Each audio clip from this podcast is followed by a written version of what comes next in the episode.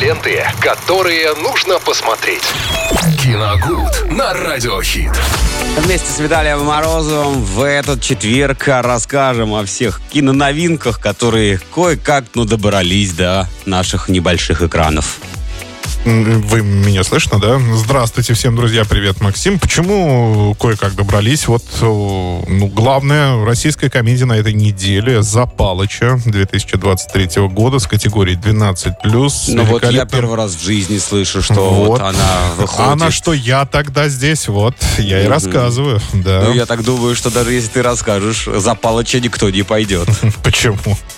А, вполне, в общем-то, кстати, неплохой прессу заслужила картина. Да, есть какие-то шероховатости, особенно в комедийных моментах, как пишут критики. Но, в принципе, кино вполне смотрибельное.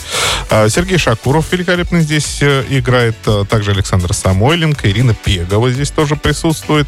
Рассказывается картина о том, как э, у Палыча, э, героя этой картины, бывшего десантника, хотят отобрать дом злые чиновники. Он, в общем-то, этому, конечно, сопротивляется, а когда понимает, в общем-то, что своими силами ему не справится, он призывает э, всех десантников города и области себе на помощь. Ну, понятно, что все это будет складываться а, в какие-то анекдотичные комедийные ситуации, потому что все-таки жанр заявлен здесь больше как комедия, поэтому это, ну, ничуть не какая-то социальная драма, а, которую, в общем-то, привыкли а, видеть, судя по такому описанию, во всяком ну, да. случае, да. Должна Фильм... была быть такая драма, как с э, Томом Крузом, когда вот он играл ветерана вьетнамских. Да-да-да. В общем, фильм э, достаточно веселый, как пишут критики. Еще можно посмотреть ужастик. Называется он «Реинкарнация. Новая глава» 2023 а когда была года. старая? А, а я вам так скажу. В оригинале фильм называется «Беги, кролик, беги». Зачем, зачем ему? Я, я каждый раз теряюсь.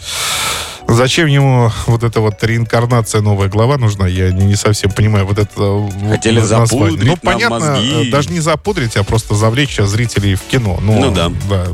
Вспоминая ту самую реинкарнацию, уже можно сказать, нео, неоклассику, да, Атари Астера. Здесь, э, в общем-то, сюжет такой. Смерть, Сара переживает смерть пожилого отца, не горит желанием общаться с содержащейся в доме престарелых матерью.